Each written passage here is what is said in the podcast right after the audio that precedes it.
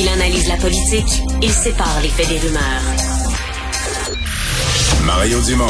Cube Radio. Alors, ça commence à se préciser, cette euh, manifestation de camionneurs qui aura lieu demain à Ottawa.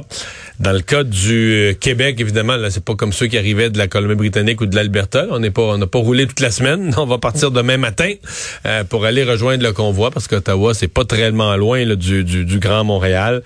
on va discuter tout ça avec Marc Cadieux. C'est le président directeur, directeur général de l'Association du camionnage du Québec. Bonjour, Monsieur Cadieux.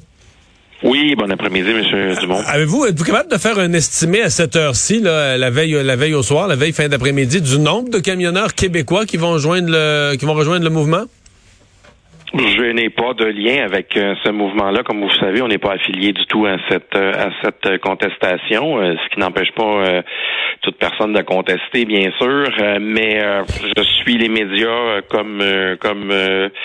vous n'avez pas, pas d'informations privilégiées. J'ai pas d'informations privilégiées là. J'ai euh, non, je n'ai pas. Euh, je pense que je pense que même euh, ce matin à votre émission, André Durocher vous a bien mis la table en vous expliquant qu'il s'agissait de chauffeurs propriétaires. Nous représentons nous les les flottes, les transporteurs, les compagnies.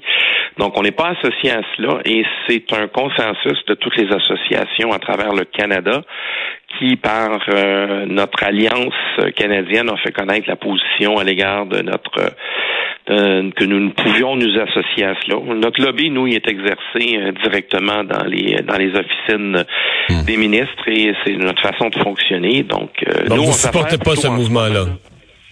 Non, nous on s'affaire plutôt en ce moment à essayer de que de plus possible que la chaîne d'approvisionnement ne soit le moins fragilisée possible, malgré qu'elle est fragile en ce moment vous nous l'expliquez bien, vous représentez des, des, plus grands transporteurs, etc.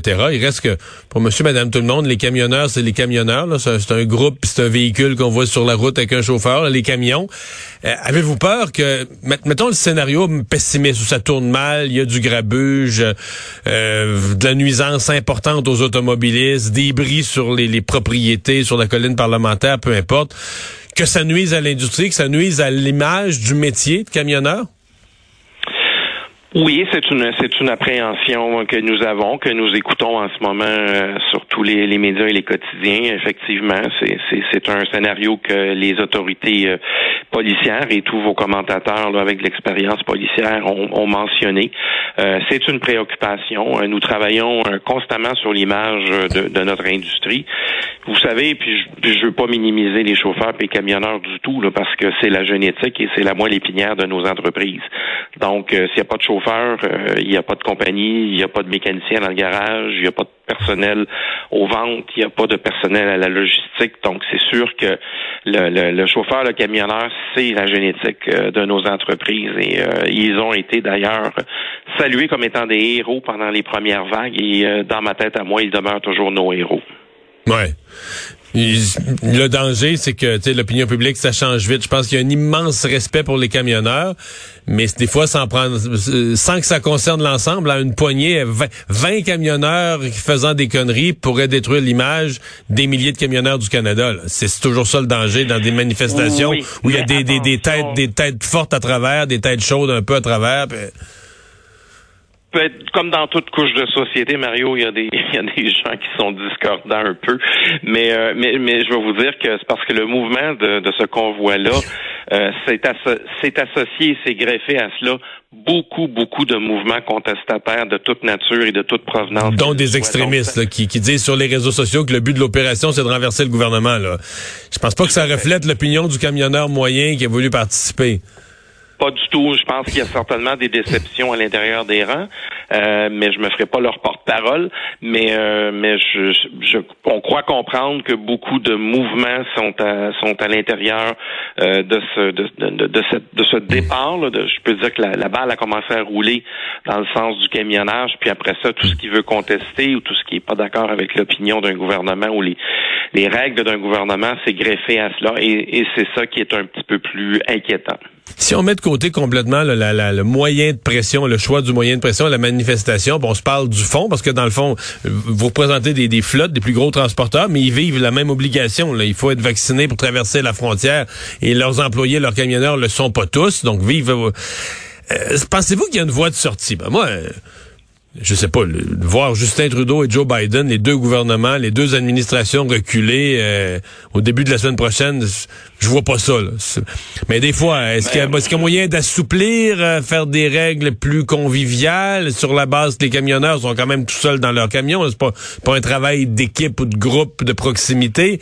Est-ce que vous voyez, vous qui êtes dedans, est-ce qu'il y a des, des améliorations, des assouplissements qui sont pensables? Ben, vous savez, euh, c'est toujours un défi d'harmoniser même des règles entre provinces dans un même pays. Fait que pouvez-vous imaginer de tenter d'harmoniser une règle avec un gouvernement euh, autre que le nôtre? Euh, puis je vais juste vous lancer des petites choses. C'est il y a 10 il y a 10 millions de passages de part et d'autre, que ce soit des Américains qui viennent au Canada ou les, ou les Canadiens qui vont voir les États-Unis pour y revenir. 10 millions par année? 10 millions par année et c'est 650 milliards de, de dollars d'échanges entre le Canada et les États-Unis. Bon, notre groupe euh, en entreprise, les sondages qu'on a exercés, nous sommes exactement le reflet de la société actuelle. Euh, le pourcentage de vaccination est, est, le même que dans la société. On a peut-être 10 ou 14% encore là, qui on a rattrapé puis le, notre, le, lobby qu'on avait tenté de faire pour tenter d'aller encore plus loin que le 15, c'était pour essayer d'aller chercher un autre pourcentage. Quand vous savez, quand Christian Dubé a dit, le ministre de la Santé a dit, on est passé de 1200 vaccins à 6000 pour les premiers et deuxièmes vaccinés, c'est certain qu'on fait partie de cette couche de la société qui récupère évidemment de nos travailleurs. Après, après près de près de deux ans, hein, on va sonner les deux années, euh, il est certain qu'à un moment donné, les gouvernements, euh, il fallait s'attendre. Ils nous avaient annoncé qu'il y aurait une, une fin à cette exemption-là. Elle est arrivée un petit peu trop vite pour nous pour essayer d'aller chercher ce pourcentage-là. Mais on comprend que pour toutes les raisons personnelles qui sont les leurs et que je respecte, euh, ceux qui sont des, des purs et durs et qui ne voudront jamais être vaccinés, peu importe le délai qu'on accorderait, ils ne, ils ne voudront pas y être. Donc, euh, j'ai des, j'ai quelques exemples, mais ils sont minimes dans les compagnies où euh, ce genre de, de, de personnes s'y retrouvent et euh, ont souvent été réattribuées à d'autres routes, d'autres, d'autres choses. Mais c'est pas c'est facile à dire des fois, mais pas aussi facile à faire parce que ça dépend toujours de la clientèle qu'on a.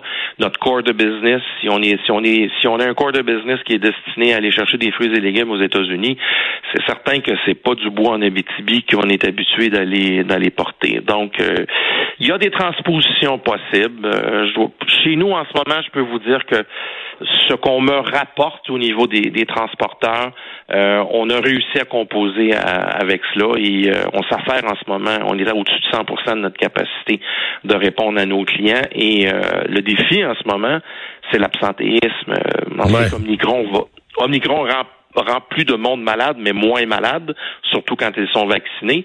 Mais l'absentéisme euh, est un défi à gérer en ce moment. Merci beaucoup d'avoir été là. Au revoir, Marc Cadieux, président de l'Association du camionnage.